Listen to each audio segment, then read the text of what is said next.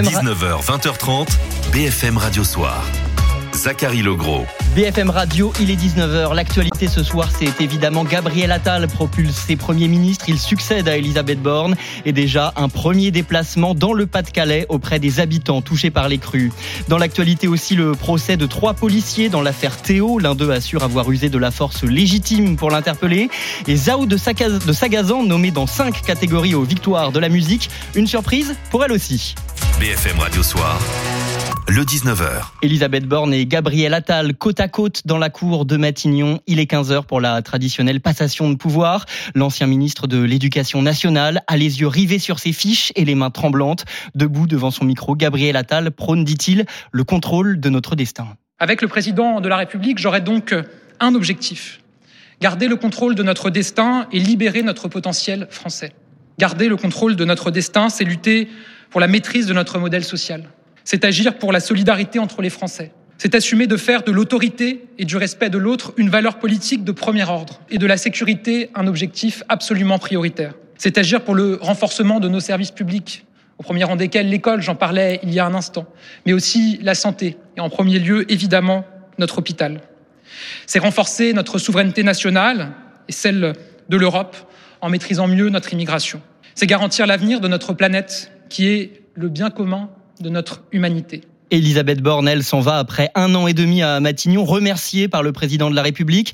À son crédit, l'adoption de deux textes majeurs, la réforme des retraites et la loi immigration, un bilan qu'elle revendique. Tout au long de ces années, tout au long de ces mois, je n'ai jamais reculé devant aucun obstacle, je n'ai jamais reculé devant aucune réforme. J'ai mené les projets qui me semblaient justes et nécessaires pour notre pays et j'ai tenu sans trembler le cap fixé par le président de la République. Elisabeth Borne qui déclare retourner sur les bancs de l'Assemblée nationale. Elle est élue du Calvados.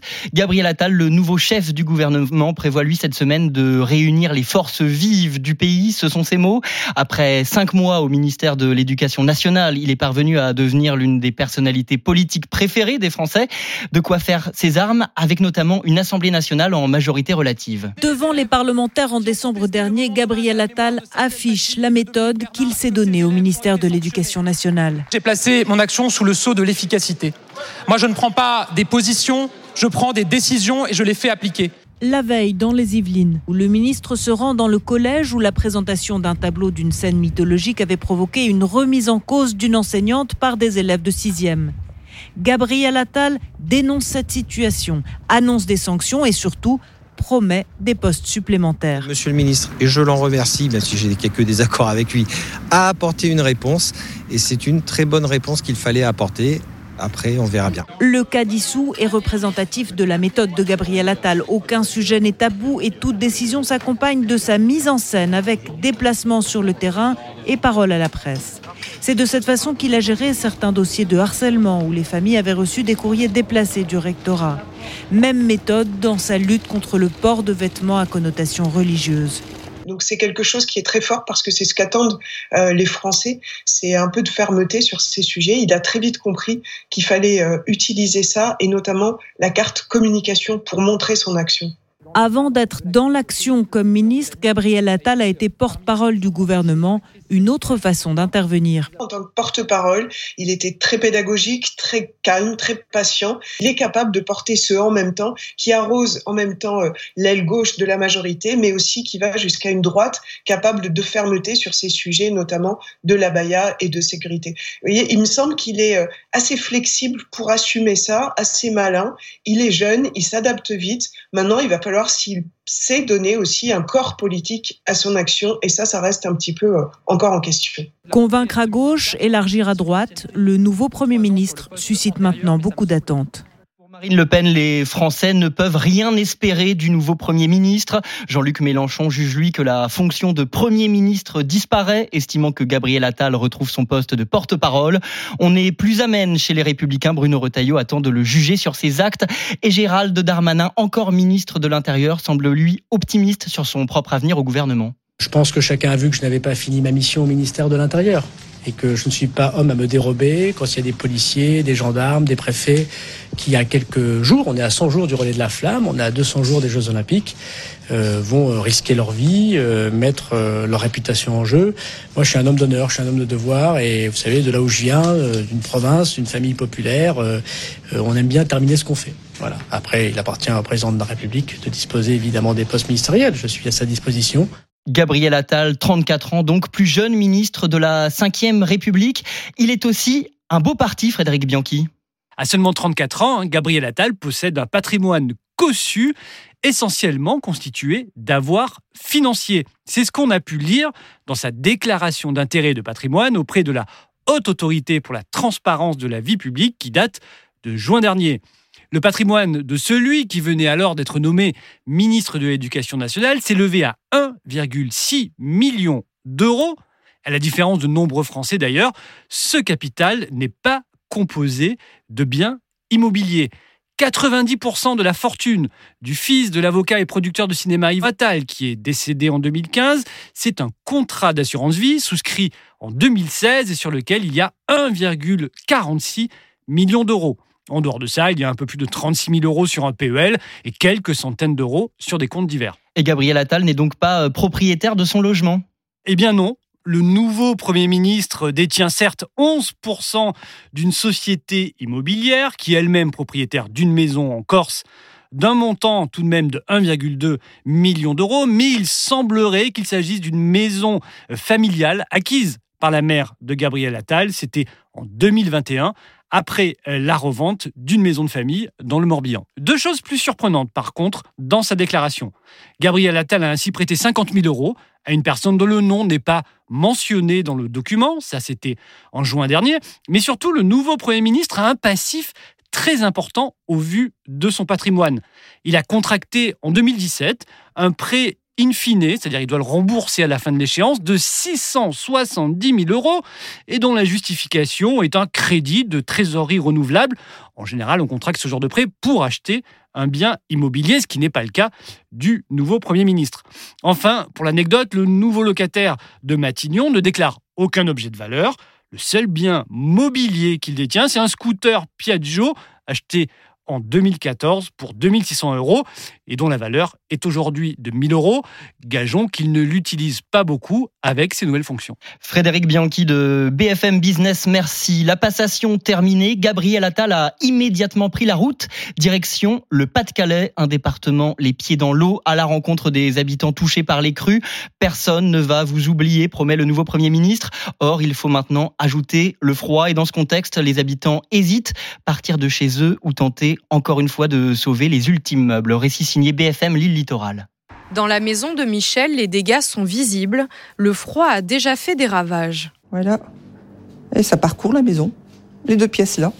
À cause des crues successives, l'eau s'est infiltrée dans les murs, créant de nombreuses fissures. Michel redoute le pire avec les températures négatives affichées au thermomètre. J'ai peur qu'avec le gel, le gel avec les briques qui sont, à mon avis, derrière toutes mouillées, viennent euh, avec le gel à éclater. Face à la vétusté de sa maison, elle songe à jeter l'éponge. Là, je vais faire semblant d'aller bien. Puis quand vous serez parti, bah, ça ira pas trop. Mais bon. Moi, s'il me propose une somme, oui, je m'en vais. Parce que de toute façon, euh, si vous voulez, vous revenez en mars. On verra si ça sera encore debout euh, par rapport à cette fissure et tout. D'autres, au contraire, veulent combattre le froid par tous les moyens. Guy et les pompiers pompent l'eau dans la cave pour essayer de sauver ce qu'il reste de son commerce. On n'a pas le choix euh, quand on voit notre trésorerie qui commence dans, bah, dans, dans, le rouge. Il faut qu'on ouvre plus vite, il faut qu'on limite la casse. 90 commerces et 2000 habitations ont été touchés par les nouvelles inondations dans le département. Et le Nord et le Pas-de-Calais sont toujours en vigilance orange au cru au moins jusqu'à demain. Un homme perd la vie en tentant de braquer une armurerie ce matin à Ailette, en Seine-Maritime. Une tentative de vol avec arme menée par plusieurs personnes, détaille le parquet de Rouen. Deux enquêtes ont été ouvertes, l'une portant sur la tentative de vol et l'autre sur les circonstances du décès. C'est un procès symbolique des violences policières, celui de trois policiers suspectés de violence contre Théo Louaka, gravement blessé à l'anus lors d'une interpellation violente en 2017 à Aulnay-sous-Bois. À l'audience aujourd'hui, l'un des gardiens de la paix assure avoir usé de la force légitime. Un coup de matraque télescopique enseigné à l'école, dit-il. Mélanie Bertrand, vous assistez au procès pour BFM Radio. Ce sont trois policiers qui comparaissent depuis ce matin ici devant la cour d'assises de Bobigny. Sept ans après les faits, ils sont poursuivis pour violence volontaire sur une victime, euh, Théo Luaka. Il avait 22 ans en février 2017 quand il a été violemment interpellé à Aulnay-sous-Bois après un contrôle d'identité, une interpellation euh, qui dégénère, un ton qui monte, des coups qui pleuvent et un policier qui lui a donné un coup de matraque dans la zone anale, euh, lui provoquant une infirmité permanente. Alors ce policier, il a 34 ans aujourd'hui. Il comparaît donc devant cette cour d'assises et il a pris la parole ce matin pour la première fois. Il a expliqué notamment sur le geste qu'il a eu. Euh, on m'a appris ce coup à l'école. Pour moi, il était réglementaire et légitime. Je suis intervenu pour dégager un collègue qui était euh, en difficulté alors que l'individu en face de nous était en train de se rebeller. Un policier qui a eu un mot pour la victime. Je souhaite renouveler ma plus profonde compassion. Vraiment euh, compatissant, lui a-t-il dit. Alors pendant dix jours, il va être question de cela ici, de la légitimité de l'intervention policière, de la proportionnalité euh, de la force. Théo, lui, euh, sur le banc des partis civils, pour l'instant, n'a pas souhaité s'exprimer. Il est accompagné de sa famille. Le procès va durer dix jours. Le principal accusé, l'un des policiers, en cours jusqu'à 15 ans de réclusion criminelle. Mélanie Bertrand, un ressortissant français arrêté en Azerbaïdjan accusé d'espionnage. Martin Ryan, Paris dénonce une détention arbitraire et demande sa libération immédiate. Son père a pu échanger avec lui, il lui a assuré être bien traité. Une illustration des tensions entre la France et l'Azerbaïdjan après l'expulsion réciproque de deux diplomates en fin d'année. Depuis maintenant plusieurs mois, Bakou reproche à Paris son soutien à l'Arménie rivale. Donald Trump menace d'un risque de chaos en cas de poursuite judiciaire contre lui L'ancien président américain était aujourd'hui à la barre en pleine campagne présidentielle aux États-Unis. La Cour d'appel fédérale de Washington doit examiner sa demande d'immunité pénale en tant, qu'ex-chef de l'État. On y reviendra euh, plus largement à 20h avec Benoît Ballet et Thierry Arnaud dans Washington Briefing. Quelques instants de confusion à Taïwan aujourd'hui. Un message d'alerte envoyé sur l'ensemble des téléphones portables de l'île. La population appelée à la vigilance et ce message, la Chine a lancé un satellite qui a survolé l'espace aérien du Sud. Mais le texte a d'abord semé la confusion car traduit en anglais, il évoquait un survol de missiles dans l'espace aérien de Taïwan. À quatre jours de l'élection présidentielle taïwanaise, la question des relations avec Pékin est au cœur des débats. O'Connor est morte de cause naturelle, confirmation de la justice britannique six mois après l'annonce de sa disparition. La chanteuse avait été retrouvée sans vie à son domicile londonien, âgée de 56 ans. En 2022, son fils de 17 ans avait lui mis fin à ses jours. Sinéad O'Connor avait alors été hospitalisée après avoir indiqué sur les réseaux sociaux songer elle aussi au suicide. Zao de Sagazan, 24 ans, chevelure peroxydée, un premier album très remarqué, la Symphonie des éclairs, et cinq nominations aux victoires de la musique, quels que soient les résultats lors de la cérémonie dans un mois. Elle est déjà en tête des, nommés. Cinq nominations, elle-même a du mal à y croire. Cinq N'importe quoi. Qu'est-ce qui se passe? Bah on ne sait pas. on ne comprend pas ce qui se passe, mais euh, euh, c'est plutôt agréable, je crois, donc j'en suis ravie. Mais c'est vrai que c'est un peu n'importe quoi. Je ne réalise pas du tout. Il y en a une qui compterait plus que les autres oh, Moi, je crois, je crois que j'aimerais beaucoup l'album de l'année. J'ai tellement passé de temps sur cet album, je l'ai tellement euh, pensé avec tellement de gens autour, et, et qu'on soit sur scène dans un clip ou n'importe où on défend toujours la même chose, c'est l'album. Donc évidemment que je serais ravie de l'avoir. Toute, aucune, je serais toujours contente de toute façon. Et Zao de Sagazan en public, ça donne ça.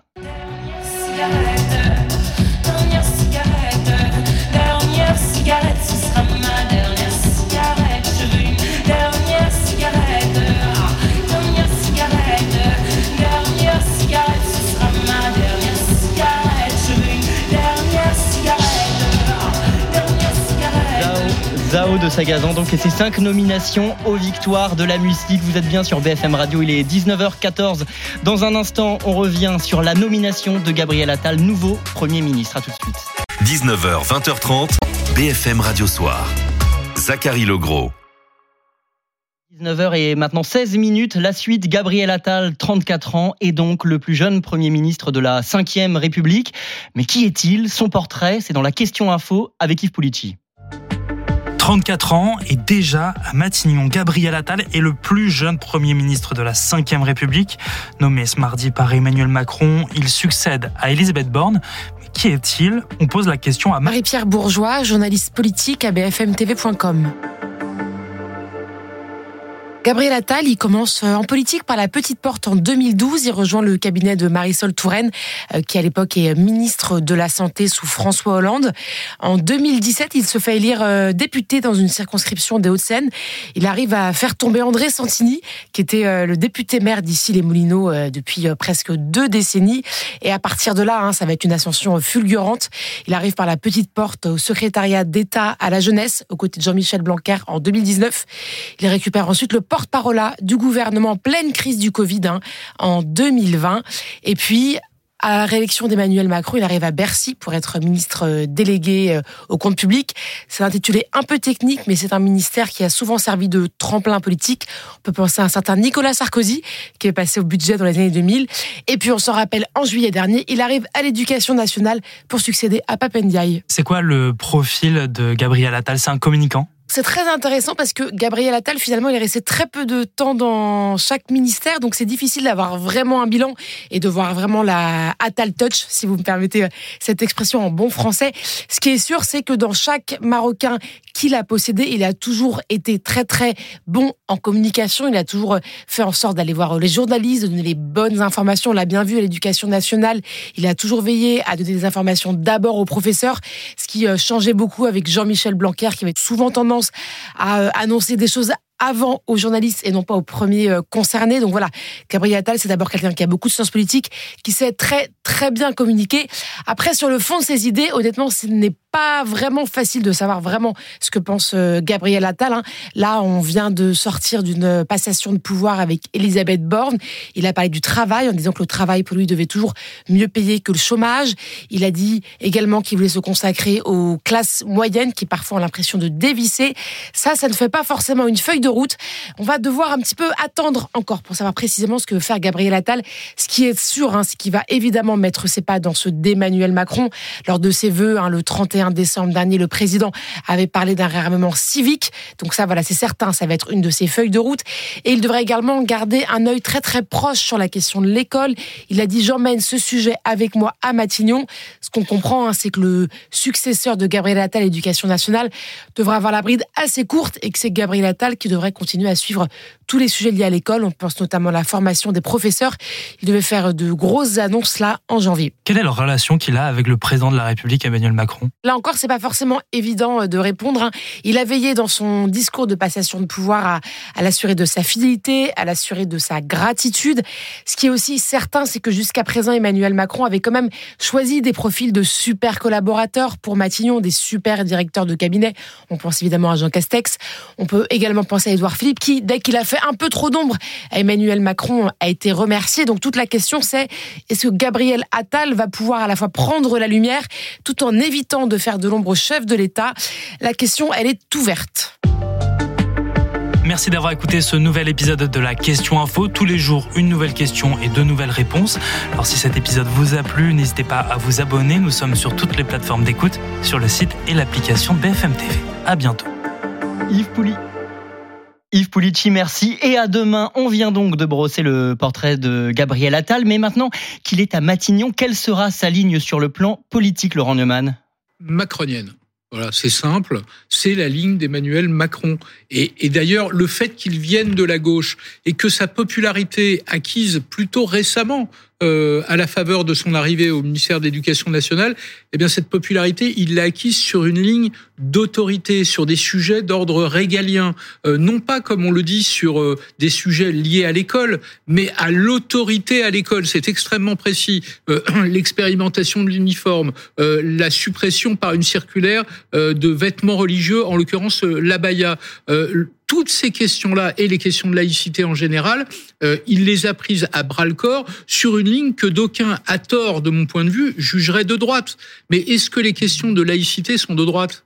Est-ce que il fut un temps où la gauche avait ces questions de laïcité euh, chevillées au corps euh, Est-ce que les questions de d'autorité ou de sécurité sont sont de droite? Non. Qui pâtit le plus? Du manque d'autorité ou du manque de sécurité. En l'occurrence, les plus fragiles, donc ceux à qui la gauche devrait parler. Et il vient de cette gauche-là, Gabriel Attal. Mais sur ce terrain-là, il est aujourd'hui le macronien préféré de la droite. Voilà, c'est comme ça. Donc définir sa ligne entre droite et gauche, vous n'y parviendrez pas tout simplement parce qu'il est sur une ligne exactement centrale, celle que Emmanuel Macron veut incarner depuis 2017. Et dans son tweet, le président de la République signifie bien qu'en le nommant, il veut retrouver, je cite, l'esprit de 2017. Donc, au fond, la ligne de Gabriel Attal, ce sera ça. Maintenant, il va y avoir des textes de loi, des combats politiques à mener, et là, on verra l'homme face aux, face aux, défis qui s'annoncent, et ils sont, ils sont pour le coup très nombreux. Et Laurent, est-ce qu'on peut dire que sa popularité au ministère de l'Éducation nationale a joué dans sa nomination? Alors d'abord, euh, c'est extrêmement rare qu'un chef de l'État choisisse comme Premier ministre quelqu'un de plus populaire que lui. Je regardais, il y a euh, 13 points d'écart entre la popularité de Gabriel Attal et celle d'Emmanuel Macron.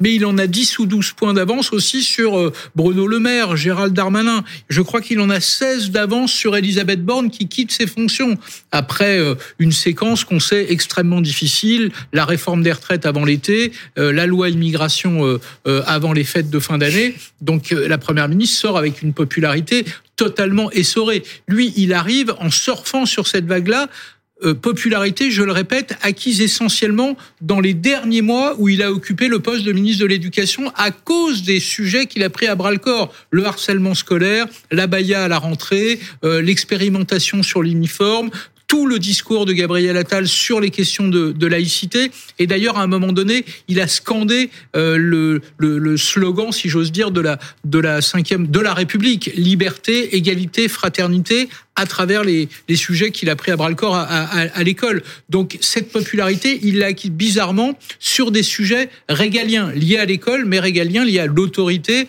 euh, à l'autorité renouvelée. C'est ce que le président de la République appelle le réarmement civique. Et on voit bien même si euh, c'était un, un, embryon de discours de politique générale, si discours de politique générale il y a, on voit bien que la colonne vertébrale, ce sera ça, le réarmement civique, moral, l'éducation, euh, en termes d'économie et euh, en termes de, en termes de valeur. Donc, au fond, il nous a dressé la ligne de conduite que lui a lui-même fixé le président de la République. Gabriel Attal est donc euh, maintenant nommé Premier ministre, ça on le sait. Benjamin Duhamel, sa mission désormais va être de former un nouveau gouvernement. Oui, parce que euh, la lettre de la Constitution veut que le Premier ministre propose euh, un au président de la République la nomination d'un nouveau nouveau gouvernement. On sait que ce sujet-là a été abordé à l'occasion du du petit déjeuner qu'ils ont eu ce matin, même si pas d'ambiguïté là-dessus. C'est le président de la République qui décide. Euh, c'est lui qui a donné un certain nombre de consignes euh, à son à son premier ministre. C'est lui qui a des idées souvent assez précises sur la façon dont il conçoit euh, l'architecture gouvernementale, les personnalités à mettre à tel ou tel endroit. Donc ça, ça va être le sujet de la semaine. Est-ce que ça ira vite? Pour répondre à ça, il suffit de regarder combien de temps ça a pris et ce qui s'est passé entre hier et, et aujourd'hui. Donc vraisemblablement, on ne sera pas fixé avant la fin de la semaine. On peut éventuellement espérer jeudi peut-être vendredi. Il n'y aura pas de conseil des ministres demain de toute façon. Ça, c'est une, ça, c'est une certitude. On a aussi une indication, Gabriel Attal, qui tout à l'heure, à l'occasion de son discours de passation, a évoqué une rencontre avec les forces vives de la nation. Euh, c'est aussi sans doute un des premiers éléments qu'il aura à faire. Vous avez raison de souligner, au-delà de l'urgence de la nécessité d'aller auprès des sinistrés dans le Pas-de-Calais, que Gabriel Attal est quelqu'un qui a une image très parisienne. Mmh. Euh, c'est un élu des Hauts-de-Seine, euh, à Vanves. Euh, c'est quelqu'un qui euh, a fait sa scolarité euh, à, Paris. Ça ne l'empêche pas d'être populaire, mais c'est vrai qu'il a cette image-là, qui sera sans doute caricaturée par certains comme étant, comment dire, le, le, le, le, cœur de ce qui est parfois reproché au macronisme, c'est-à-dire une incapacité à parler au, au, au territoire. Être un peu hors sol. Et donc on voit bien au-delà évidemment de l'urgence d'aller auprès de des victimes des, des inondations, euh, cette volonté tout de suite euh, d'aller, euh, de sortir de Paris, d'aller dans les régions, avant aussi vraisemblablement, et j'en termine par là, une une interview du nouveau Premier ministre qui traditionnellement devrait arriver, sans doute pas ce soir parce que ça fera un peu court pour rentrer du Pas-de-Calais, mais plus vraisemblablement demain. Et justement, Laurent Neumann, c'est important pour l'image d'un Premier ministre de quitter Paris dès sa nomination? Quitter Paris pour aller voir des Français qui souffrent, c'est l'expression que vous utilisiez, c'est très juste, mais j'y ajoute, et ça fait partie du, de la même idée, rencontrer les élus locaux, les partenaires sociaux, ce que Benjamin appelle les forces vives de la nation, il a bien cité les partenaires sociaux et les élus locaux. Donc aller aussi d'une certaine manière à la, à la rencontre des territoires. Oui, il est désormais le Premier ministre de la France. Il n'est pas le Premier ministre seulement d'un camp. Or, il y a énormément de sujets à prendre en compte. Alors, l'immédiateté, c'est effectivement ceux qui souffrent après deux crues absolument terribles dans le, le nord de la France, dans le département du, du Pas-de-Calais. Mais la vérité, c'est qu'il y a beaucoup de Français qui souffrent et je serais pas étonné que dans les jours qui viennent, eh bien, il multiplie les déplacements euh, sur les sujets qui l'intéressent lui. On le reverra sans doute à l'école, on le verra dans les hôpitaux, on le verra aussi peut-être auprès de nos forces de sécurité dans le cadre de la préparation des, des Jeux Olympiques. Mais il est désormais Premier ministre. Donc, par définition, tous les sujets relèvent de son, de son champ d'intervention. Laurent Neumann et Benjamin Duhamel du service politique de BFM TV, BFM Radio Soir. Ça continue. Dans un instant, la météo, l'essentiel de l'info et concilier vie privée et vie publique. Un défi de plus pour le nouveau locataire de Matignon. BFM Radio Soir. L'essentiel de l'info. Gabriel Attal nommé Premier ministre à seulement 34 ans, l'ancien ministre de l'Éducation nationale succède à Elisabeth Borne à Matignon. La passation de pouvoir a eu lieu ce matin. Avec le président de la République, j'aurai donc un objectif. Garder le contrôle de notre destin et libérer notre potentiel français. Garder le contrôle de notre destin, c'est lutter pour la maîtrise de notre modèle social. C'est agir pour la solidarité entre les Français. C'est assumer de faire de l'autorité et du respect de l'autre une valeur politique de premier ordre et de la sécurité un objectif absolument prioritaire. C'est agir pour le renforcement de nos services publics, au premier rang desquels l'école, j'en parlais il y a un instant, mais aussi la santé et en premier lieu évidemment notre hôpital. C'est renforcer notre souveraineté nationale et celle de l'Europe en maîtrisant mieux notre immigration. C'est garantir l'avenir de notre planète qui est le bien commun de notre humanité. Et à peine nommé, le nouveau Premier ministre est immédiatement parti sur le terrain à la rencontre des sinistrés du Pas-de-Calais. Personne ne va vous oublier. Vous savez, moi, je, j'ai été dans des précédentes fonctions euh, ministre des buralistes, puisque j'étais euh, ministre du, du, budget, et je sais à quel point euh, vous avez une importance absolument majeure pour euh, un village, pour un territoire. Les Français sont attachés à vous, et je sais que vous retrouverez vos clients. J'aimerais boire un café avec vous. euh, Voilà. Voilà. Alors, avec plaisir. 2023, année la plus chaude de l'histoire. Constat alarmant du secrétaire général des Nations Unies. Pour Antonio Guterres, nous devons répondre aux températures records par des actions révolutionnaires. Le procès des trois policiers suspectés de violence contre Théo Louaka, gravement blessé à l'anus lors d'une interpellation violente en 2017 à Aulnay-sous-Bois. À l'audience aujourd'hui, l'un des gardiens de la paix assure avoir usé de la force légitime. Un coup de matraque télescopique enseigné à l'école, dit-il. Donald Trump menace d'un risque de chaos en cas de poursuite judiciaire contre lui. L'ancien président américain était aujourd'hui à la barre en pleine campagne présidentielle aux États-Unis. La Cour d'appel fédérale de Washington doit examiner sa demande d'immunité pénale en tant qu'ex-chef de l'État. Zao de Sagazan, 24 ans et un premier album très remarqué, la Symphonie des éclairs, avec cinq nominations aux victoires de la musique, quels que soient les résultats lors de la cérémonie dans un mois. Elle est déjà en tête des nommés. Cinq nominations, mais pour elle, c'est difficile d'y croire. 5. N'importe quoi. Qu'est-ce qui se passe? Bah on ne sait pas. on ne comprend pas ce qui se passe, mais euh, euh, c'est plutôt agréable, je crois, donc j'en suis ravie. Mais c'est vrai que c'est un peu n'importe quoi. Je ne réalise pas du tout. Il y en a une qui compterait plus que les autres Oh, moi je crois que je crois que j'aimerais beaucoup l'album de l'année. J'ai tellement passé de temps sur cet album, je l'ai tellement euh, pensé avec tellement de gens autour, euh, et, euh, et qu'on soit sur scène dans un clip ou ou n'importe où on défend toujours la même chose, c'est l'album. Donc évidemment que je serais ravie de l'avoir. Toute, aucune, je serais toujours contente de toute façon. Zao de Sagazan.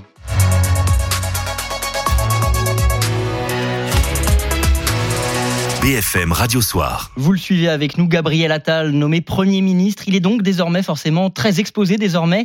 On se pose donc cette question, comment Gabriel Attal peut-il faire coexister sa vie publique avec sa vie privée? L'arrivée de Gabriel Attal euh, à Matignon, ce n'est pas seulement la jeunesse, ce n'est pas seulement le mini-mois, comme le dit le Rassemblement national du président de la République, c'est aussi euh, pour euh, la communauté homosexuelle une première qu'il convient de relever. Justement, on va voir ça avec vous, François Gapillan, parce que Gabriel Attal n'a jamais euh, caché certains aspects de sa vie privée, à commencer donc par son homosexualité. En effet, qu'il a révélé euh, à son père mourant en 2015. C'est ce qu'il racontait dans un entretien télévisé il y a tout juste deux mois.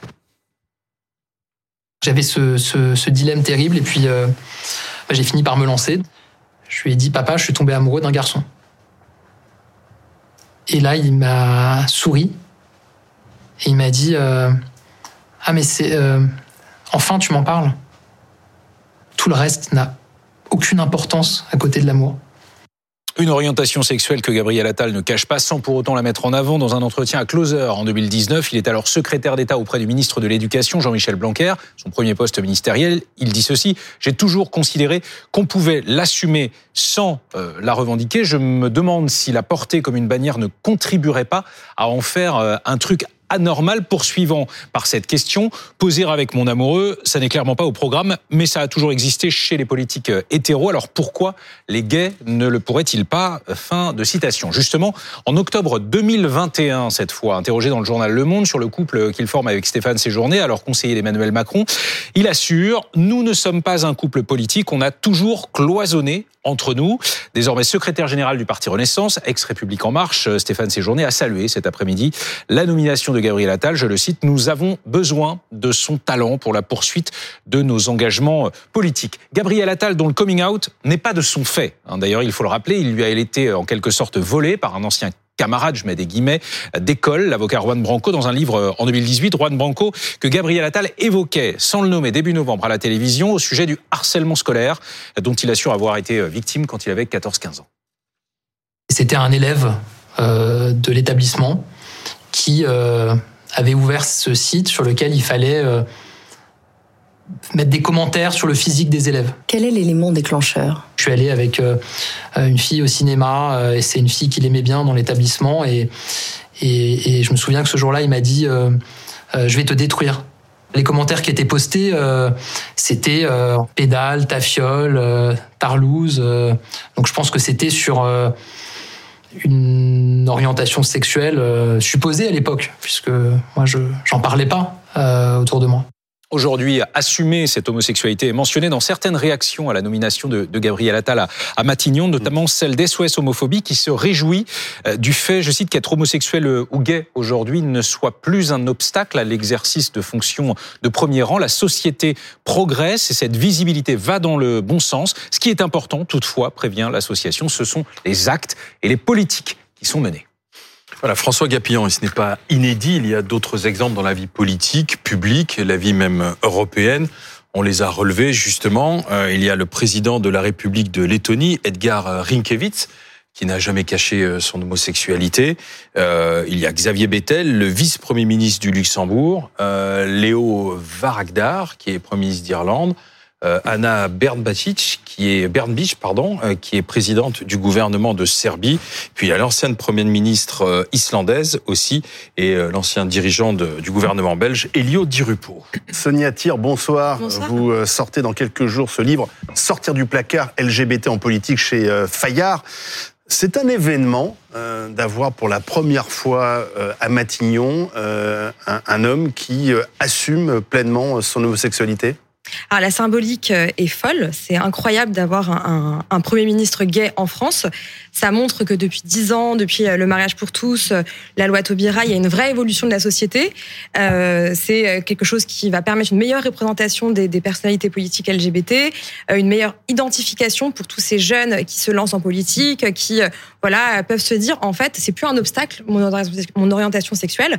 Je peux être premier ministre tout en étant lesbienne ou homosexuelle euh, c'est toujours un tabou en 2024, donc. Ça reste encore un tabou. On se cache dans les partis politiques, on ne veut pas en parler. Il y a encore des personnalités qui sont pas prêtes à faire ce choix, d'en parler publiquement, euh, dans tous les partis politiques. Hein. Dans le livre, vraiment, j'ai brossé euh, tout le paysage politique français. Donc c'est encore un tabou pour certaines personnes, notamment sur l'échiquier plutôt droite de la politique. mais, mais les choses avancent vraiment. Si on compare par rapport à il y a dix ans, les choses ont avancé. Là, il a subi. Hein. Parce que c'est pas lui qui l'avait révélé, c'est son ancien camarade d'école.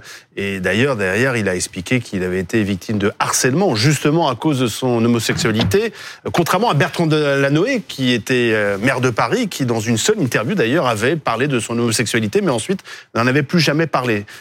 parce que, en fait, Gabriel Attal ne veut pas être le militant d'une cause Gabriel Attal ne veut pas être enfermé euh, dans ce rôle du Premier ministre gay. C'est pas du tout quelque chose qui l'intéresse. Moi, dans le livre, il ne me parle pas. Euh, c'est aller assez loin dans les échanges avec ses équipes, avec ses proches, qui m'ont dit, en fait, euh, sous-entendu, on veut pas être dans un livre qui va parler que des LGBT en politique. C'est pas ça l'objet. Gabriel Attal, il est très ambitieux. il a 34 ans, donc il a l'avenir devant lui. Donc en fait, être juste affilié à cette thématique, ça ne l'intéresse pas. Alors, est-ce qu'on doit en parler? Est-ce que c'est un, élément important de la personnalité euh, euh, du Premier ministre, euh, Céline Calvez? Je pense que c'est surtout en lien avec son attachement à l'égalité. Il l'a prononcé lors de la passation de pouvoir. Et l'égalité, c'est de faire plus de place aux femmes en politique. Et Elisabeth Borne l'a complètement incarné. Mais c'est aussi faire la lutte contre toutes les discriminations. Et il y a encore trop de discriminations sur les orientations sexuelles. Mais je ne pense pas que ça puisse comme on qualifierait de jeune ou de gay, qui puisse résumer tout le potentiel de Gabriel Attal. Laurent euh, Jacobelli, euh, Thomas Soulier, pardon. La bonne nouvelle, c'est que c'est un non-événement. Euh, il y a une nomination d'un premier ministre homosexuel dans ce pays et c'est un non-événement. Et ça, c'est plutôt une bonne nouvelle pour, pour les droits dont vous parlez à l'instant. Gabriel Attal est extrêmement discret sur sa vie privée, euh, sur euh, sa sexualité. Il n'en parle pas du tout. Même non, mais il y, a eu des, il y a eu des rumeurs, il y a eu des photos volées qui sont sorties dans la presse. Bien sûr, mais très ambiguës sur euh, une prétendue relation avec un autre membre du gouvernement. Ce qu'il a, qui est Olivier Véran en l'occurrence, c'est ce qu'a c'est ce qu'a fait voici l'été dernier. Ce qui l'a profondément énervé Gabriel Attal en coulisses, il, il veut pas être un étendard, il veut pas être un symbole de l'avancée des droits homosexuels. Et la preuve, lors de la passation, il n'a pas eu un seul mot hmm. sur ça. Il aurait pu en faire un étendard, euh, une revendication. D'ailleurs, il n'a pas du tout parlé de sa vie personnelle dans son discours. Il, n'aime pas ça du tout, et mm. même sa famille était présente. Euh, il a parlé de son père, mais il y avait sa mère, ses deux sœurs et son petit frère qui sont demi-frères à Matignon dans la cour. On les a vus à peine, il n'est pas allé les voir. Il ne veut pas mettre du tout en avant sa vie privée. Laurent Jacobelli Je crois qu'on est dans une société mature où effectivement, et là on peut se rejoindre, euh, aujourd'hui ça ne choque personne qu'une femme soit Première ministre, ça ne choque personne euh, que quelqu'un qui soit gay soit euh, Premier ministre, et c'est tant mieux d'ailleurs, les Français sont beaucoup plus tolérants qu'on ne l'imagine, mais moi je suis un peu frappé parce que... Depuis, peu, alors souvenons-nous de, de, la fracture dans la société au moment du, du, mariage pour tous, Laurent Jacobelli. Avec des manifestations monstres. Que, que, notre société avec des évolue. propos terribles qui étaient tenus à ce moment-là. Que notre société évolue et évolue vers la tolérance, je pense qu'on peut tous s'en réjouir. Euh, après, on a beaucoup parlé de l'âge du nouveau Premier ministre, on a beaucoup parlé de sa vie euh, personnelle. Moi, ce qui me frappe, euh, c'est qu'on devrait parler en ce moment de son projet pour la France. Non, on l'a pas encore. bah, oui, c'est bien le problème. c'est bien. Vous, l'aurez, mais pardon, pour rester sur ce sujet, parce que c'est intéressant. Attendez, Sonia Thier, vous écrit, il y a un chapitre dans votre livre qui s'appelle Gay au RN. Ah oui, c'est un, sujet qui m'a beaucoup intéressé. gay d'extrême droite gay ou RN, comment on fait pour euh, être euh, gay et être au Rassemblement national? Est-ce que c'est antinomique? Il y a aussi un truc qui est très intéressant sociologiquement, c'est de s'intéresser à l'augmentation du vote dit LGBT du côté euh, de Marine Le Pen. Vous citez deux députés notamment. Je cite des députés que j'ai que j'ai rencontrés. Lesquels? Dont Jean-Philippe Tanguy, hum. Sébastien Chenu hum. et Thomas Ménager et Thomas Ménager, qui, euh, qui, euh, qui, fait son coming out dans le, dans le livre, tout à fait. Euh, C'était intéressant pour moi de traiter cette thématique. Donc, au Rassemblement national, euh, il n'y a, pas de, il y a plus de sujet alors là-dessus Ah si, il y a encore un sujet. Ah, il, un sujet. faudra, il faudra se plonger dans le chapitre, il y a encore un sujet. On reste encore sur un fond où c'est, il y a un colloque auquel j'assiste où Jordan Bardella est présent avec des députés européens, où là, on est quand même sur des propos qui sont à la limite de l'homophobie et de la transphobie au Rassemblement national. Pas des propos tenus par un membre du, du Rassemblement national qui concrètement... Mais peut-être par des militants Non, je ne crois pas. Contrairement à l'image d'Épinal, a toujours une vision euh, très euh, tolérante de cela. La preuve, vous l'avez dit, euh, des gens qui ont des responsabilités dans notre mouvement ont une vie privée qui est la leur et qui leur appartient et qui ne gênent pas, de même qu'elle ne les accélère pas, mmh. leur carrière. Ça a changé depuis Jean-Marie Le Pen. Euh, le parti a changé d'une manière générale, mais la France a changé, euh, les, mœurs ont changé, et tant mieux d'ailleurs, on peut tous euh, s'en féliciter. je crois qu'aujourd'hui, d'ailleurs, beaucoup d'homosexuels le savent, il y a dans certains quartiers, certains communautarismes qui ne les supportent pas, qui leur font la guerre, et que nous, en protégeant du communautarisme, en protégeant de cela, eh bien, on protège aujourd'hui toutes les communautés qui sont visées. Donc je pense qu'il n'y a pas ni d'antinomie, ni de honte ou quoi que ce soit au Rassemblement national là-dessus, on est un parti à l'image de la France d'ailleurs. Paul Vanier, c'est un sujet, la- alors, les orientations sexuelles du nouveau Premier ministre? Non, par contre, euh, la question de la lutte contre l'homophobie est un sujet, un sujet éminemment politique. Elles ont augmenté les agressions homophobes de 30% depuis l'arrivée d'Emmanuel Macron au pouvoir. Donc moi, je jugerai le Premier ministre à, euh, aux actions, aux plans qu'il engagera, je le souhaite, je d'où, ce l'espère. chiffre Il sort, euh, il, il sort de, c'est un chiffre, vous le vérifierez, il sort de mes, de mes arguments à moi, plus 30% depuis 2016 pour être précis. Je vous donne la date, comme ça vous la, vous vérifierez. Je parle des agressions, en particulier sur les personnes. Voilà. Et donc il y a, il y a une homophobie dans le pays. Et donc tout ce qui participe Donc c'est un sujet politique. va dans le bon sens. Mais je voudrais par contre pas qu'on tombe dans une forme de pipolisation aujourd'hui. Certes, il y a l'arrivée d'un nouveau Premier ministre, mais on parle du sort de la France. C'est ça qui devrait nous préoccuper. On est dans une période de froid glacial, par exemple. Gabriel Attal n'a pas eu un mot sur cette situation qui est celle de la mise en danger de dizaines de milliers de personnes, personnes SDF, mais pour des Français qui ont vu les prix de l'électricité flamber de 26% l'année dernière, qui vont augmenter de 10% au mois de février, qui s'interrogent, qui, vivent dans le froid aujourd'hui, rien, pas un mot. Euh, il y a euh, 7 millions de personnes qui survivent euh, à l'aide alimentaire. Rien, pas un mot. La première préoccupation des Français, c'est le pouvoir d'achat. Gabriel Attal n'a pas prononcé une seule fois le mot salaire, augmentation des salaires. Attendez dans son son discours à l'Assemblée Mais- nationale. Mais, je- mais on verra d'ailleurs s'il le prononce, puisque S'il le prononce. c'est la question du vote de confiance. Mais ce que je veux dire, c'est que le sujet d'aujourd'hui, c'est quelle politique pour la France Et ça ne peut pas être réduit aux commentaires d'un homme aussi brillant, à entendre certains, qu'il apparaît euh, aujourd'hui surtout déconnecté des préoccupations du quotidien. Christophe Barbier. Pour rejoindre l'idée du projet, il va y avoir quand même à l'agenda de Gabriel Attal trois dossiers éthiques. Deux sont déjà officiels. C'est l'IVG qui doit entrer dans la Constitution et puis la fin de vie. Il va y avoir des débats politiques, des débats moraux, des débats de conscience très compliqués à mener. Et il sera là au premier rang du gouvernement pour, pour cela. Il y a un troisième débat qui va s'inviter euh, sur sa table. Et là, son identité sexuelle joue un rôle. C'est l'inégalité entre les hommes et les femmes pour l'accès à l'enfant. Les femmes ont la PMA qui permet d'avoir accès à l'enfant. Les hommes n'ont pas droit à la GPA, les couples d'hommes, pour l'accès à l'enfant. À un moment donné, la question va lui être posée. Et il avait sera- évoqué une GPA éthique, Exactement. Gabriel Attal, Il y a en quelques, ce qui le concerne. voilà, GPA éthique, il l'a évoqué. D'autres l'ont évoqué dans d'autres camps. Yannick Jadot, par exemple, pour les écologistes, était sur cette idée d'une GPA éthique, c'est-à-dire non commerciale. Il va être interrogé là-dessus. Il devra dire euh, son mot. Alors, on voit bien qu'Emmanuel Macron est beaucoup plus conservateur, en tout cas beaucoup plus timoré sur ces sujets-là. On l'a vu sur la fin de vie et sur la GPA. Il fermera sans doute le banc, mais le Premier ministre nouveau sera interrogé par les associations, par la société et peut-être par des politiques. Est-ce que les associations LGBT vont faire pression justement sur Gabriel Attal sur cette question de la GPA Il est très attendu là-dessus. Les associations euh, avec qui j'ai pu m'entretenir depuis sa nomination sont l'attente au tournant, en fait. L'attente sur le harcèlement dans le milieu scolaire, parce que sur sa feuille de route de ministre de l'Éducation, mis à part le 7 à 8 que vous avez diffusé tout à l'heure, on est encore en attente de position là-dessus. Il est attendu sur l'homophobie dans le sport aussi. C'est un sujet qui concerne également le Premier ministre. Euh, un sujet aussi sur le droit des personnes trans, euh, notamment euh, avec pas mal de questions qui vont venir à l'Assemblée, sur l'IVG aussi, euh, et aussi sur la question de la sécurité pour les personnes LGBT, avec une augmentation terrible des guet-apens homophobes, euh, comme il y a pu avoir une enquête de Mediapart récemment à ce sujet. Donc il est attendu par les assos qui attendent de voir, qui saluent le symbole, mais qui attendent de voir.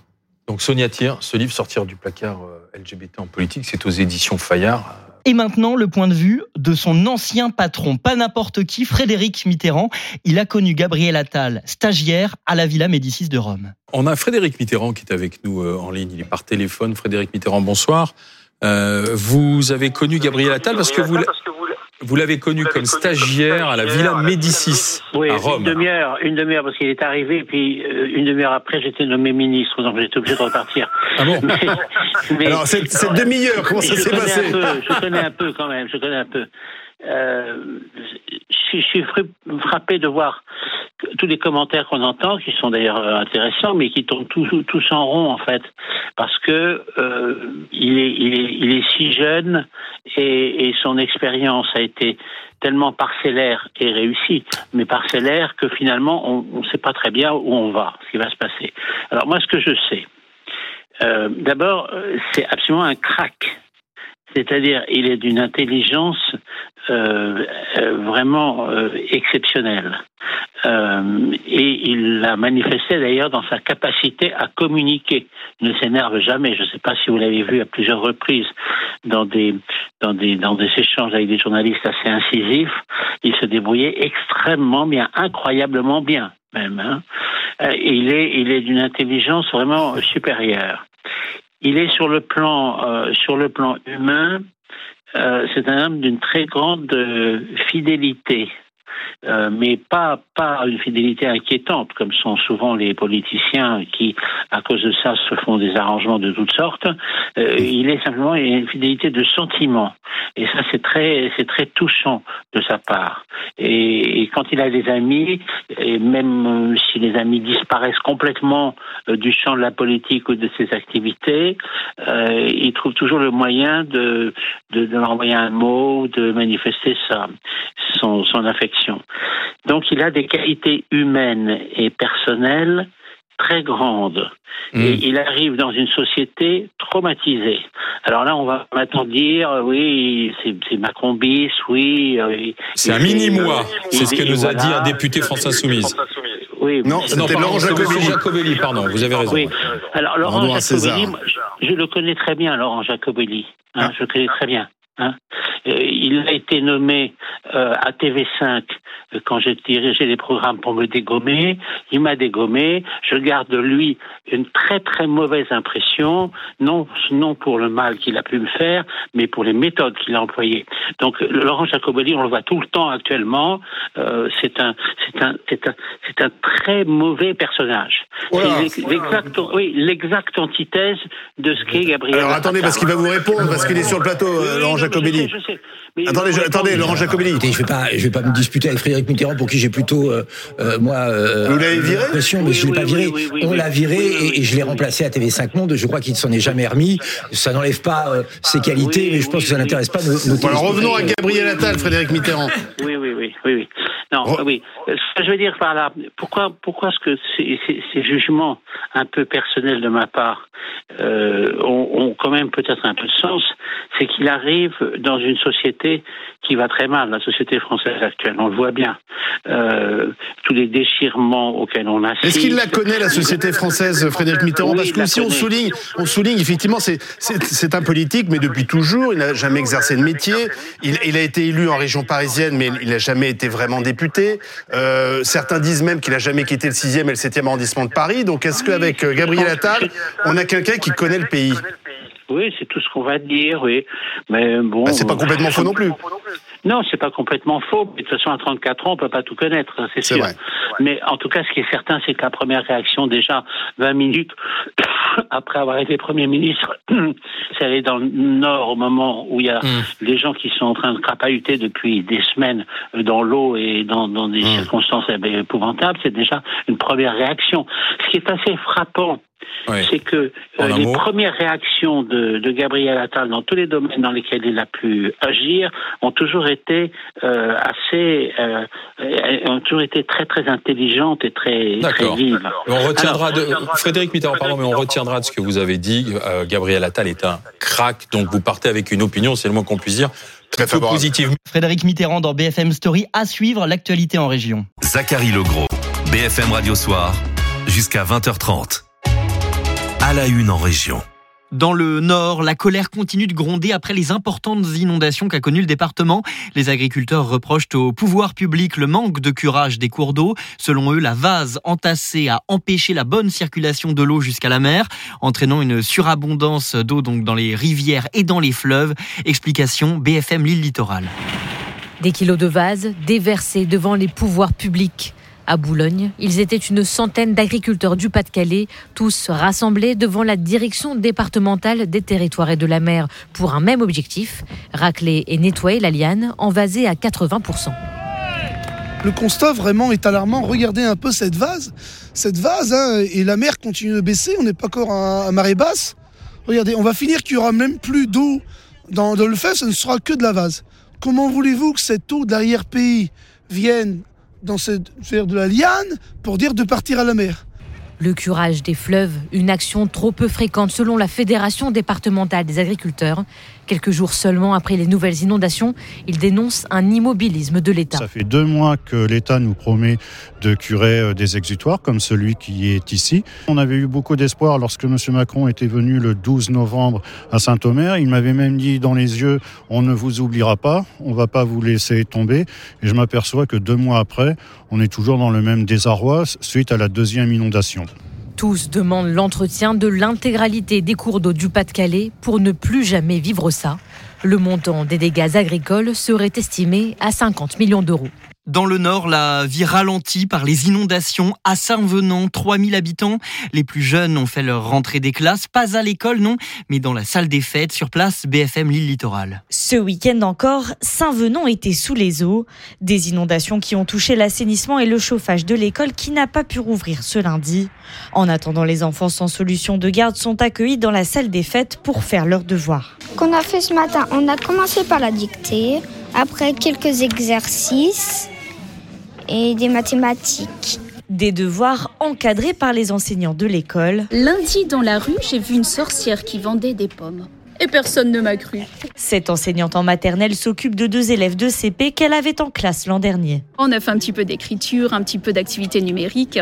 On fait entre deux un petit peu de Lego. Là voilà, les Lego Minecraft. Hein, ça permet aussi de travailler d'autres choses. Et surtout, c'est du travail qui a été donné par nos collègues qui, elles, sont euh, actuellement à la maison en distanciel avec le reste des, de, des élèves de la classe. La salle des fêtes accueille également des enfants de l'école de Saint-Floris, elle aussi touchée par les inondations. On a 10 élèves présents, 6 de Saint-Venant, 4 de Saint-Floris, et on s'organise avec les maîtresses. Bon, euh, on alterne des activités pédagogiques et des activités aussi ludiques, parce qu'on a des enfants qui ont été impactés et pour qui ben, il faut essayer euh, euh, qu'ils puissent s'évader pendant la journée en faisant autre chose que de penser aux inondations qu'ils ont connues. À Saint-Venant, la réouverture de l'école est espérée pour jeudi. Plusieurs jours déjà que beaucoup d'habitants du Nord sont les pieds dans l'eau, maisons et commerces sont fragilisés et il faut maintenant rajouter le froid. Certains hésitent à partir de chez eux, d'autres espèrent encore pouvoir sauver les meubles. Récit signé BFM Lille Littoral. Dans la maison de Michel, les dégâts sont visibles. Le froid a déjà fait des ravages. Voilà. Et ça parcourt la maison. Les deux pièces là. À cause des crues successives, l'eau s'est infiltrée dans les murs, créant de nombreuses fissures. Michel redoute le pire avec les températures négatives affichées au thermomètre. J'ai peur qu'avec le gel, le gel avec les briques qui sont, à mon avis, derrière toutes mouillées, viennent euh, avec le gel à éclater. Face à la vétusté de sa maison, elle songe à jeter l'éponge. Là, je vais faire semblant d'aller bien. Puis quand vous serez parti, bah, ça ira pas trop. Mais bon, moi, s'il me propose une somme, oui, je m'en vais. Parce que de toute façon, ma, euh, si vous voulez, vous revenez en mars. On verra si elle sera encore debout euh, par rapport à cette fissure et tout. D'autres, au contraire, veulent combattre le froid par tous les moyens. Guy et les pompiers pompent l'eau dans la cave pour essayer de sauver ce qu'il reste de son commerce. On n'a pas le choix euh, quand on voit notre trésorerie qui commence dans, bah, dans, dans le rouge. Il faut qu'on ouvre plus vite, il faut qu'on limite la casse. 90 commerces et 2000 habitations ont été touchés par les nouvelles inondations dans le département. Bonsoir Céline Kalman. Bonsoir Zachary Legros. Aujourd'hui dans le titre à la une, vous revenez sur ce crash évité lors d'un vol d'Alaska Airlines. Oui, un incident euh, rarissime mais très grave qui aurait pu tourner à la catastrophe, un cauchemar éveillé pour les 177 personnes à bord d'un Boeing 737 MAX. Une porte d'urgence de l'avion s'est littéralement euh, envolée. L'appareil a heureusement pu atterrir en urgence et depuis cet incident rarissime qui s'est produit donc ce 5 janvier, United Airlines et Alaska Airlines ont annoncé avoir découvert des fragilités sur d'autres appareils. Et votre invité, Céline Je suis avec euh, Jean Serra, il est consultant aéronautique BFM TV. Le titre à la une, c'est donc le podcast d'actualité de BFM TV à retrouver dès maintenant sur bfmtv.com et sur l'ensemble des plateformes d'écoute.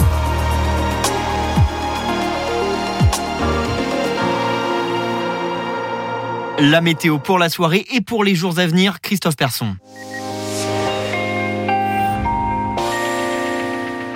Restez très prudents tout au long de cette nuit. L'épisode de neige n'est pas totalement terminé. On a eu beaucoup de neige durant cette journée de mardi entre la Normandie, l'île de France, le centre-est. On a eu également beaucoup de neige en altitude du, côté euh, des Alpes. Voici euh, les précipitations qui ont circulé sur euh, le pays. Et pour cette journée de mercredi, nous retrouverons encore quelques faibles chutes de neige vers la Normandie. On peut encore en avoir vraiment sur l'ouest, sud-ouest de l'île de France. De la neige qui tombera faiblement également pour le centre-est. Beaucoup plus en altitude sur les Alpes Sur le sud-ouest également, la pluie arrive, mais par endroits. Sur l'est de la Nouvelle-Aquitaine, en allant un petit peu plus vers le massif central, ce sera sous forme de neige. Et on parle bien de pluie tout autour de la Méditerranée. L'après-midi, la situation s'améliore pour le quart nord-ouest avec le retour d'un temps sec. On retrouvera de la neige du côté des Alpes et de la neige toujours à surveiller par endroits entre le massif central et puis euh, les Pyrénées, principalement sur euh, l'est de la Nouvelle-Aquitaine, dans des températures très basses au lever du jour. Vous aurez moins 6 pour Lille ou encore à Clermont-Ferrand, moins 5 pour Auxerre, moins 2 pour euh, Paris ou encore pour Bordeaux. 7 degrés, c'est le maximum, et c'est du côté de Nice. Et lors de l'après-midi, les températures vont rester négatives à Rouen ou encore à Lille avec moins 1 degré. Ce sera 1 pour Nancy et pour Paris, 3 degrés pour Bordeaux et le maximum pour Ajaccio avec 14 degrés. Les températures vont quand même quelque peu grimper lors de ces prochaines journées, tout en restant en dessous des normales de saison. C'est toujours l'air froid qui va tout de même se maintenir sur l'Europe. Pour la journée de jeudi, on retrouvera encore un petit peu de neige sur le sud-ouest, de la pluie pour le Languedoc-Roussillon. Retour d'un franc soleil, mais il fera très froid le matin euh, sur la moitié nord. La journée de vendredi avec de la grisaille, beaucoup de nuages bas, parfois des brouillards sur la moitié nord, mais également vers la vallée de la Garonne. Moins un pour la moitié nord le matin, zéro pour euh, la moitié sud. Le week-end avec encore cette grisaille sur la moitié nord et toujours des températures euh, très basses. Lors de la journée de dimanche, la situation reste bien bloquée. On pourrait même avoir quelques flocons de neige sur le quart nord-est, un petit peu de vent autour de la Méditerranée. Nous resterons sous les normales de saison. Et puis lundi, nouvelle dégradation commencera à arriver par l'ouest. BFM Radio Soir, l'essentiel de l'info. Gabriel Attal, nommé Premier ministre à seulement 34 ans, l'ancien ministre de l'Éducation nationale succède à Elisabeth Borne à Matignon. La passation de pouvoir a eu lieu ce matin. Elisabeth Borne qui s'en va après un an et demi à Matignon, remerciée par le président de la République. À son crédit, l'adoption de deux textes majeurs, la réforme des retraites et la loi immigration. Le nouveau Premier ministre est immédiatement parti après la passation sur le terrain rencontrer les sinistrés du Pas-de-Calais. 2023, année la plus chaude de l'histoire, constat alarmant du secrétaire général des Nations Unies. Pour Antonio Guterres, nous devons répondre aux températures records par des actions révolutionnaires. Un homme perd la vie en tentant de braquer une armurerie ce matin à Ailette, en Seine-Maritime. Une tentative de vol avec armes menée par plusieurs personnes, détaille le parquet de Rouen. Deux enquêtes ont été ouvertes, l'une portant sur la tentative de vol et l'autre sur les circonstances du décès. Sinéad O'Connor est morte de cause naturelle, confirmation de la justice britannique six mois après l'annonce de sa disparition. La chanteuse avait été retrouvée sans vie à son domicile londonien à l'âge de 56 ans. BFM Radio Soir. BFM Radio Soir, ça continue.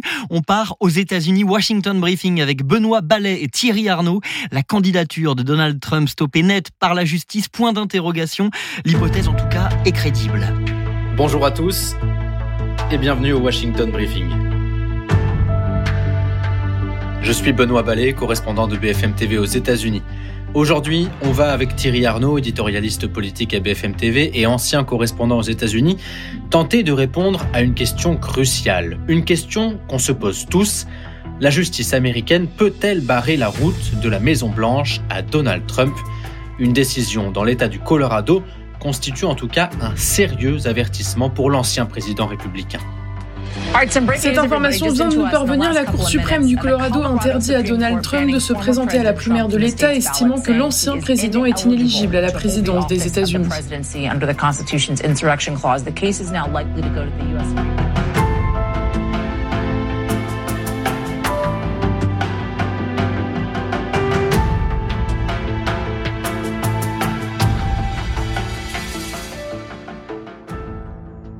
Salut Thierry. Salut Benoît. Comment ça va? Est-ce que tes vacances se sont bien passées? Écoute, les vacances ont été excellentes, euh, reposantes, et puis euh, comme toi, maintenant, je suis, euh, je suis prêt et j'attends avec impatience le début des, des primaires. Ça s'annonce passionnant. Avec l'Iowa, oui. On va voir ça ce week-end. J'ai les billets et la doudoune.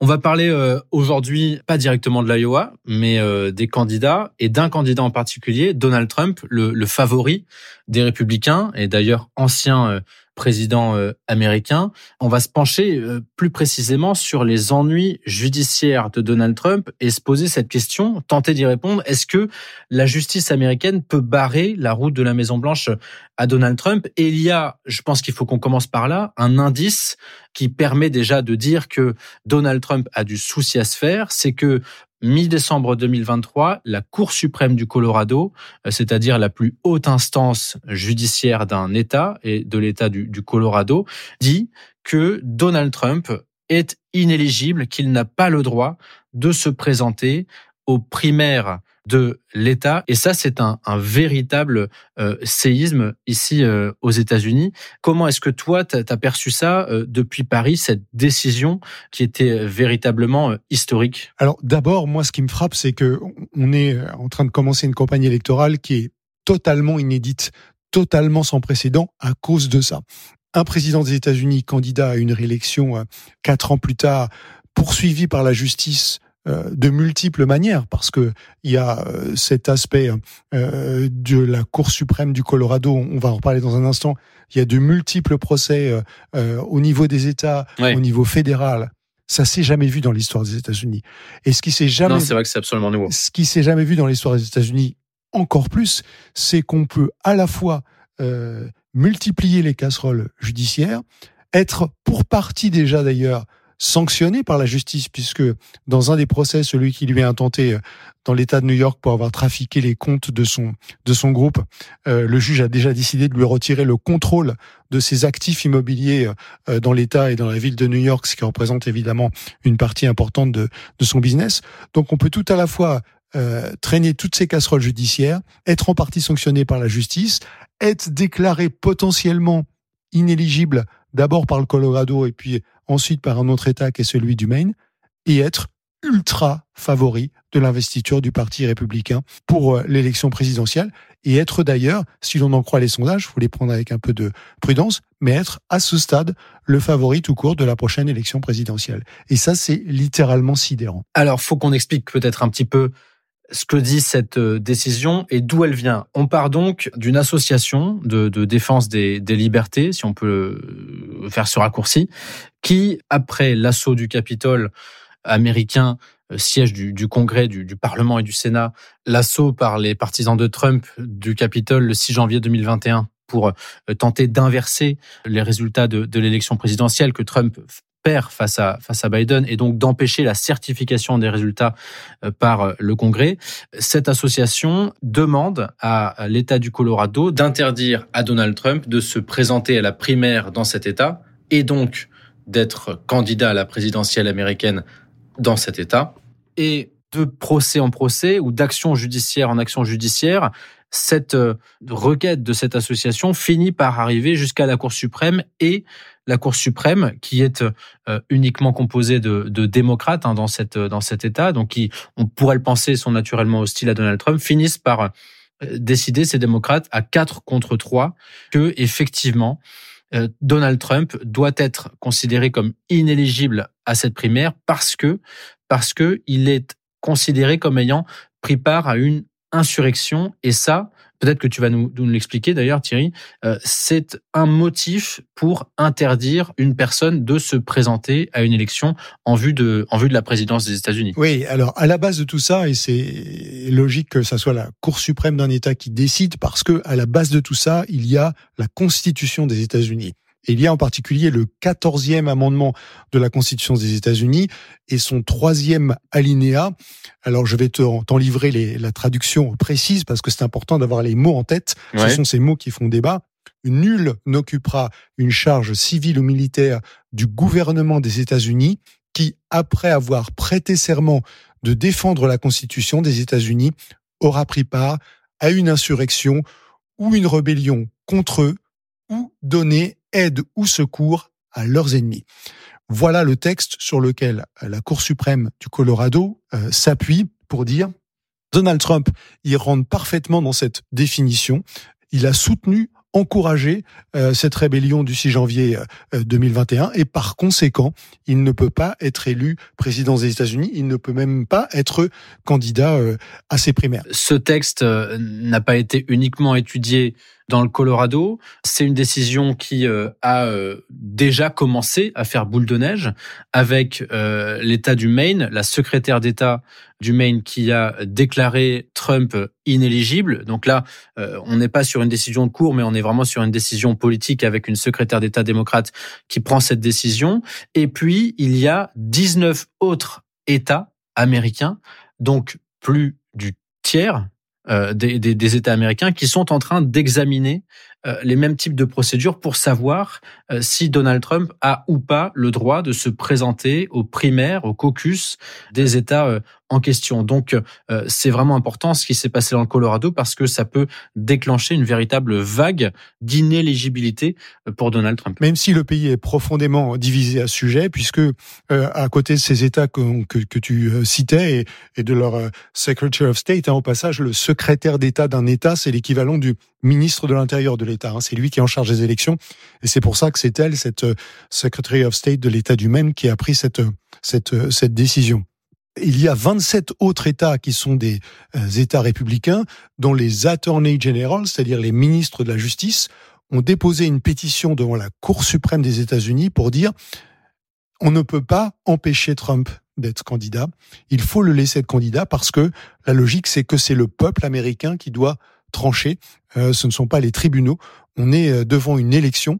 Au moment où on se parle, d'ailleurs, Donald Trump n'a pas été condamné pour ces faits d'insurrection ou euh, d'avoir mmh. encouragé l'insurrection. Et pour toutes ces raisons, il y a une thèse qui est défendue par ces ministres de la justice, si l'on peut dire, ces attorneys general euh, républicains de 27 États américains, qui est défendu aussi d'ailleurs par euh, un certain nombre de professeurs de droit constitutionnel qui disent voilà, nous on considère que il n'y a pas à empêcher Donald Trump d'être euh, d'être candidat. Alors je te parlais de la Cour suprême des États-Unis parce que bien sûr maintenant et dans la foulée de cette euh, décision du du Colorado, et eh bien comme tu le sais, la Cour suprême des États-Unis a été saisie, elle a accepté de se saisir de cette de mmh. cette affaire et le 8 février eh bien, les, les, les avocats de Donald Trump les représentants de l'État du Colorado vont se retrouver devant la Cour suprême des États-Unis, faire valoir leurs arguments pour savoir si, oui ou non, eh bien, Donald Trump peut être inscrit sur ces bulletins de vote et donc candidat aux primaires et donc évidemment candidat à la présidence des États-Unis. Oui, parce que on imagine bien que Donald Trump ne n'a pas du tout l'intention de se laisser faire et d'accepter une décision de justice qui va euh, l'empêcher de se, de se présenter à des primaires et donc euh, plus tard à la présidence des États-Unis. Mais très concrètement, il faut aussi euh, regarder quelles sont les conséquences pour Trump de cette décision de la Cour suprême du, Colorado, de cette décision du secrétaire d'État du Maine. Finalement, c'est presque, hormis effectivement ces, ces dimensions légales, judiciaires, avec les appels qu'il faut faire, etc., auprès des tribunaux, mais ça, c'est un travail d'avocat et ceux de Donald Trump sont à l'évidence très très bon. Au-delà de ça, euh, c'est, euh, j'allais dire, un peu que du bonheur pour Donald Trump parce que c'est une nouvelle fois cette décision un levier politique pour lui. Il va et il a commencé à le dire, euh, regardez, c'est une nouvelle fois la preuve que euh, l'État américain, que Joe Biden en a après moi parce qu'il en a après vous, euh, les électeurs des États-Unis qui pensaient comme moi, on tente de me bâillonner, on tente de me faire taire, de me mettre en prison, moi qui suis l'adversaire politique numéro un de Joe Biden. Et puis, et puis, il y a ces appels aux dons.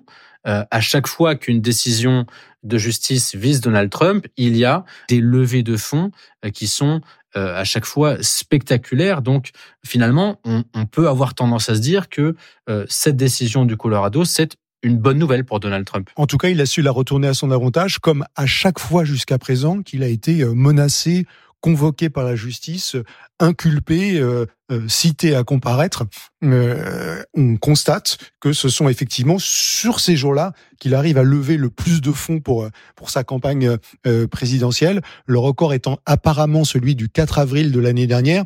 Souviens-toi, c'est la première fois qu'il qu'il est euh, arrêté, euh, euh, arraigned, on dit en anglais, devant un tribunal de, de Manhattan, et il arrive à lever près de 4 millions de dollars dans la journée. Alors cela dit, Benoît, une fois qu'on s'est dit tout ça, moi je pense qu'il faut aussi avoir conscience que cette Cour suprême, elle est assez largement acquise à la cause de Donald Trump. Il y a six juges conservateurs dont trois d'ailleurs ont été nommés par euh, par Trump lui-même. Euh, un quatrième qui s'appelle Clarence Thomas, qui est euh, connu pour ses positions ultra conservatrices et dont la femme Ginny Thomas est accusée d'avoir plus ou moins participé ou encouragé à certaines euh, manipulations euh, euh, électorales. En tout cas, son nom a été associé à tout ça.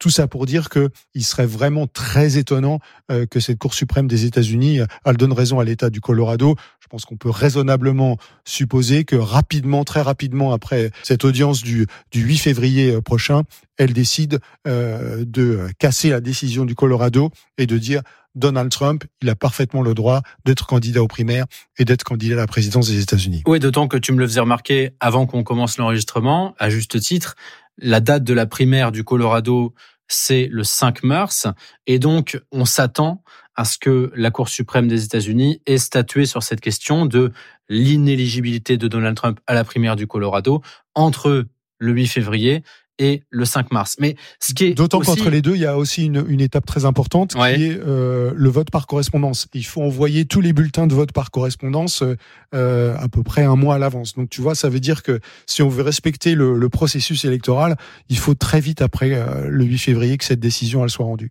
Il y a aussi une chose qui est, surprenante, c'est qu'on pourrait s'attendre à ce que euh, les, rivaux de Donald Trump au sein du camp républicain euh, et les deux principaux, Nikki Haley et, et Ron DeSantis, se soit dit euh, quelle aubaine on va casser du sucre euh, sur Donald Trump puisqu'il y a bien une une instance euh, judiciaire euh, très puissante qui envisage de l'empêcher de se présenter. Et en fait c'est pas ça du tout qui s'est passé. Je te propose d'écouter les réactions de, de Ron DeSantis et Nick Haley à cette décision. Je pense que créer un précédent comme celui-ci une cour qui interdit à un candidat de se présenter sans la moindre condamnation quelle qu'elle soit je ne crois pas que ce soit la bonne manière d'appliquer la loi. Cette décision ne revient pas à des juges, mais à des électeurs, donc je veux voir cette question entre les mains des électeurs. Moi, je vais te dire, je pense que ces propos-là, ils sont pas du tout étonnants en réalité. Parce que Donald Trump, c'est l'archi-favori de l'investiture républicaine. Et au fond, si tu es Ron DeSantis ou si tu es Nikki Haley, tu te dis de deux choses l'une ou bien de toute façon à un moment donné la justice va le condamner et il chutera euh, et à ce moment-là la question qui se posera, c'est qui va récupérer ses électeurs Et si tu veux mmh. récupérer ses électeurs, évidemment, le mieux, c'est de ne pas trop lui avoir tapé dessus pendant les étapes précédentes de la campagne. Ou bien il continue et il gagne, et si tu veux avoir un, avenir politique, le mieux, c'est de pas être complètement fâché avec lui euh, non plus. Et si tu regardes ce qui se passe dans les primaires républicaines jusqu'à présent, le seul qui a vraiment systématiquement tapé euh, euh, et d'ailleurs de manière assez éloquente euh, sur euh, sur Donald Trump, c'est Chris Christie, l'ancien gouverneur du New Jersey. Il est à 3% d'intention de vote dans les primaires républicaines. Donc ça veut dire qu'il peut se le permettre. En résumé, cette décision de la Cour suprême du Colorado de dire que Trump est inéligible, on peut très largement s'attendre à ce que cette décision soit invalidée par la Cour suprême des États-Unis, que ça fasse jurisprudence. Et en plus, on ne se fâche pas dans le camp républicain, on ne condamne pas Donald Trump en interne. Donc finalement, on peut se dire que il y a une petite période de turbulence pour lui, mais il devrait s'en sortir indemne. Sauf que, Sauf que, euh, euh, et euh, je te propose qu'on avance là-dessus, Thierry, ça c'était un avertissement pour Donald Trump parce que il a quand même une série d'autres procès, d'autres ennuis judiciaires qui l'attendent. Et là, il va mener un autre combat en particulier euh, sur une autre notion juridique qui est pas celle du 14e amendement dont on parlait tout à l'heure, mais qui est celui de euh, de l'immunité présidentielle. Il explique, mhm. et notamment sur le dossier qui concerne euh, le fait euh, d'avoir contesté euh, sa défaite à l'élection présidentielle, le fait d'avoir encouragé l'insurrection du 6 janvier, etc. Il dit tout ça, je l'ai fait par conviction en tant que président des États-Unis que j'étais encore à cette époque-là, et donc à ce titre, je dois bénéficier d'une immunité. Et ça, c'est évidemment ce qui va être porté devant les, tribunaux et qui fait l'objet euh, également, comme ces histoires de constitution et de 14e amendement, d'un très âpre débat chez les juristes américains en ce moment. Et c'est amusant de noter que au moment où ce podcast aura été euh, publié, une cour d'appel de Washington, euh, la capitale, aura entendu les arguments des avocats de Donald Trump et euh, de la justice américaine pour se prononcer sur cette question de l'immunité. Parce que euh, Trump effectivement euh, tu l'as dit et a raison déclare qu'il ne doit pas être poursuivi en vertu de son immunité. C'est pas du tout l'avis du, du, procureur spécial Jack Smith qui a dans un premier temps demander euh, à la Cour suprême directement des États-Unis dans une procédure accélérée de se saisir euh, de cette question pour éviter que euh, Donald Trump utilise finalement les délais de la justice pour espérer que son procès soit retardé, alors qu'il est initialement et toujours d'ailleurs prévu au, au, au, 4 mars. La Cour suprême a refusé de se saisir de ce dossier en urgence. C'est pour ça que c'est une cour d'appel qui va gérer ce dossier. Donc cette question de l'immunité, elle est euh, réellement en train d'être étudiée. Et elle est fondamentale pour lui vraiment. La question, c'est combien de temps euh, ça va prendre maintenant que ce tribunal examine euh, ce dossier? Est-ce que ensuite ça va aller pour de vrai à la Cour suprême? Que va répondre la Cour suprême? Va-t-elle accepter de s'en saisir ou pas? Il y a énormément de questions en suspens sur ce sur ce dossier, sur ce point de droit qui sont qui sont cruciales. Mais la stratégie de Trump, elle est claire pour autant. Elle est d'une part, on le disait tout à l'heure, de taper sur la justice en disant elle est corrompue, elle est manipulée à des fins politiques, et puis de l'autre, ce qui explique aussi euh, toutes ces procédures que tu décrivais à l'instant, évidemment de faire traîner le calendrier judiciaire le plus possible, parce qu'il sait bien que les éléments à charge sont nombreux, ils sont lourds, et qu'une condamnation lui poserait quand même euh, euh problème. On peut légitimement imaginer que Donald Trump sera un jour condamné. Et là, et là, ça pourrait être finalement le, premier vrai nuage noir sur sa candidature parce qu'il y a des sondages euh, euh, qui montrent que euh, effectivement l'opinion des républicains pourrait assez nettement, significativement évoluer en cas de en cas de condamnation. Donc c'est vraiment ça peut-être. Là on parle d'avertissement, on parle de de procès à venir, mais la plus le plus gros caillou dans la chaussure de Donald Trump serait une condamnation en bonne et due forme il y a une menace qui n'est quand même pas inexistante et qu'il faut pas non plus se laisser totalement endormir par le fait que aujourd'hui, il est effectivement de très loin le candidat républicain qui écrase toute la concurrence de manière absolument spectaculaire. 62% d'intention de vote dans les primaires républicaines. Les deuxièmes, à peu près à touche-touche, c'est Ron DeSantis et Nikki Haley, dont on parlait tout à l'heure, qui sont à 11-12%. Donc, pour l'instant, il n'y a pas photo et c'est clair. Non. Mais en même temps, voilà, cette, cette, euh, cette avalanche de menaces euh, judiciaires, elle n'est pas totalement euh, à balayer d'un revers de main pour lui. C'est potentiellement quelque chose qui peut, à un moment donné, faire dérailler sa campagne. Ça s'appelle une belle épée de Damoclès au-dessus de la tête de Donald Trump, si on peut dire. Exactement. Une, ah une, même, on peut dire, de multiples épées. Merci Thierry. Merci Benoît.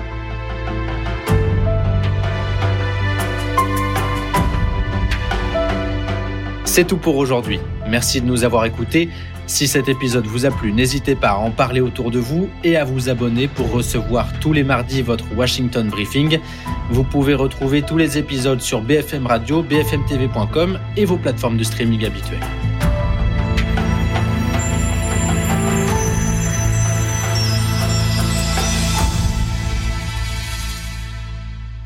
Benoît Ballet et Thierry Arnaud, merci et à la semaine prochaine. Tout de suite, la question info Yves Pulici.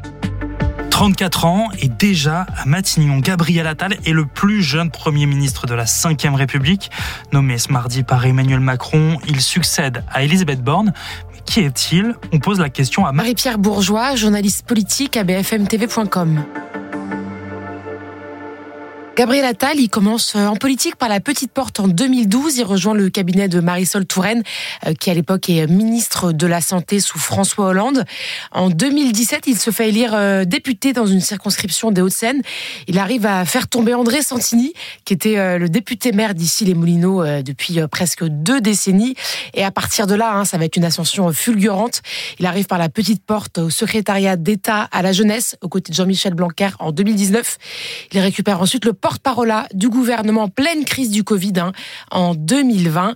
Et puis, à la réélection d'Emmanuel Macron, il arrive à Bercy pour être ministre euh, délégué euh, au compte public. C'est intitulé un peu technique, mais c'est un ministère qui a souvent servi de tremplin politique. On peut penser à un certain Nicolas Sarkozy, qui est passé au budget dans les années 2000. Et puis, on s'en rappelle, en juillet dernier, il arrive à l'éducation nationale pour succéder à Papendiaï. C'est quoi le profil de Gabriel Attal? C'est un communicant? C'est très intéressant parce que Gabriel Attal, finalement, il est resté très peu de temps dans chaque ministère, donc c'est difficile d'avoir vraiment un bilan et de voir vraiment la Attal touch, si vous me permettez cette expression en bon français. Ce qui est sûr, c'est que dans chaque Marocain qu'il a possédé, il a toujours été très très bon en communication. Il a toujours fait en sorte d'aller voir les journalistes, de donner les bonnes informations. On l'a bien vu à l'éducation nationale. Il a toujours veillé à donner des informations d'abord aux professeurs, ce qui euh, changeait beaucoup avec Jean-Michel Blanquer, qui avait souvent tendance à euh, annoncer des choses avant aux journalistes et non pas aux premiers euh, concernés. Donc voilà, Gabriel Attal, c'est d'abord quelqu'un qui a beaucoup de sens politique, qui sait très très bien communiquer. Après, sur le fond de ses idées, honnêtement, ce n'est pas vraiment facile de savoir vraiment ce que pense euh, Gabriel Attal. Hein. Là, on vient de sortir d'une passation de pouvoir avec Elisabeth Borne. Il a parlé du travail en disant que le travail pour lui devait toujours mieux payer que le chômage. Il a dit également qu'il voulait se consacrer aux classes moyennes qui parfois ont l'impression de dévisser. Ça, ça ne fait pas forcément une feuille de On va devoir un petit peu attendre encore pour savoir précisément ce que veut faire Gabriel Attal. Ce qui est sûr, hein, c'est qu'il va évidemment mettre ses pas dans ce d'Emmanuel Macron lors de ses vœux hein, le 31 décembre dernier, le président avait parlé d'un réarmement civique. Donc ça, voilà, c'est certain, ça va être une de ses feuilles de route. Et il devrait également garder un œil très très proche sur la question de l'école. Il a dit j'emmène ce sujet avec moi à Matignon. Ce qu'on comprend, hein, c'est que le successeur de Gabriel Attal, l'éducation nationale, devra avoir la bride assez courte et que c'est Gabriel Attal qui devrait continuer à suivre tous les sujets liés à l'école. On pense notamment à la formation des professeurs. Il devait faire de grosses annonces là en janvier. Quelle est la relation qu'il a avec le président de la République, Emmanuel Macron? Là encore, c'est pas forcément évident euh, de répondre. Hein. Il a veillé dans son discours de passation de pouvoir à, à l'assurer de sa fidélité, à l'assurer de sa gratitude. Ce qui est aussi certain, c'est que jusqu'à présent, Emmanuel Macron avait quand même choisi des profils de super collaborateurs pour Matignon, des super directeurs de cabinet. On pense évidemment à Jean Castex. On peut également penser à Édouard Philippe, qui, dès qu'il a fait un peu trop d'ombre Emmanuel Macron, a été remercié. Donc toute la question, c'est est-ce que Gabriel Attal va pouvoir à la fois prendre la lumière tout en évitant de faire de l'ombre au chef de l'État? La question, elle est ouverte. Merci d'avoir écouté ce nouvel épisode de la Question Info. Tous les jours, une nouvelle question et deux nouvelles réponses. Alors si cet épisode vous a plu, n'hésitez pas à vous abonner. Nous sommes sur toutes les plateformes d'écoute, sur le site et l'application BFM TV. À bientôt. Yves Polici, merci. Dans un instant, Alice Darfeuille pour euh, évidemment continuer à parler de la nomination de Gabriel Attal, plus jeune Premier ministre de la République. BFM Radio Soir, ça revient demain à 19h. Bonne soirée à l'écoute de BFM Radio. BFM Radio Soir, Zachary Legros.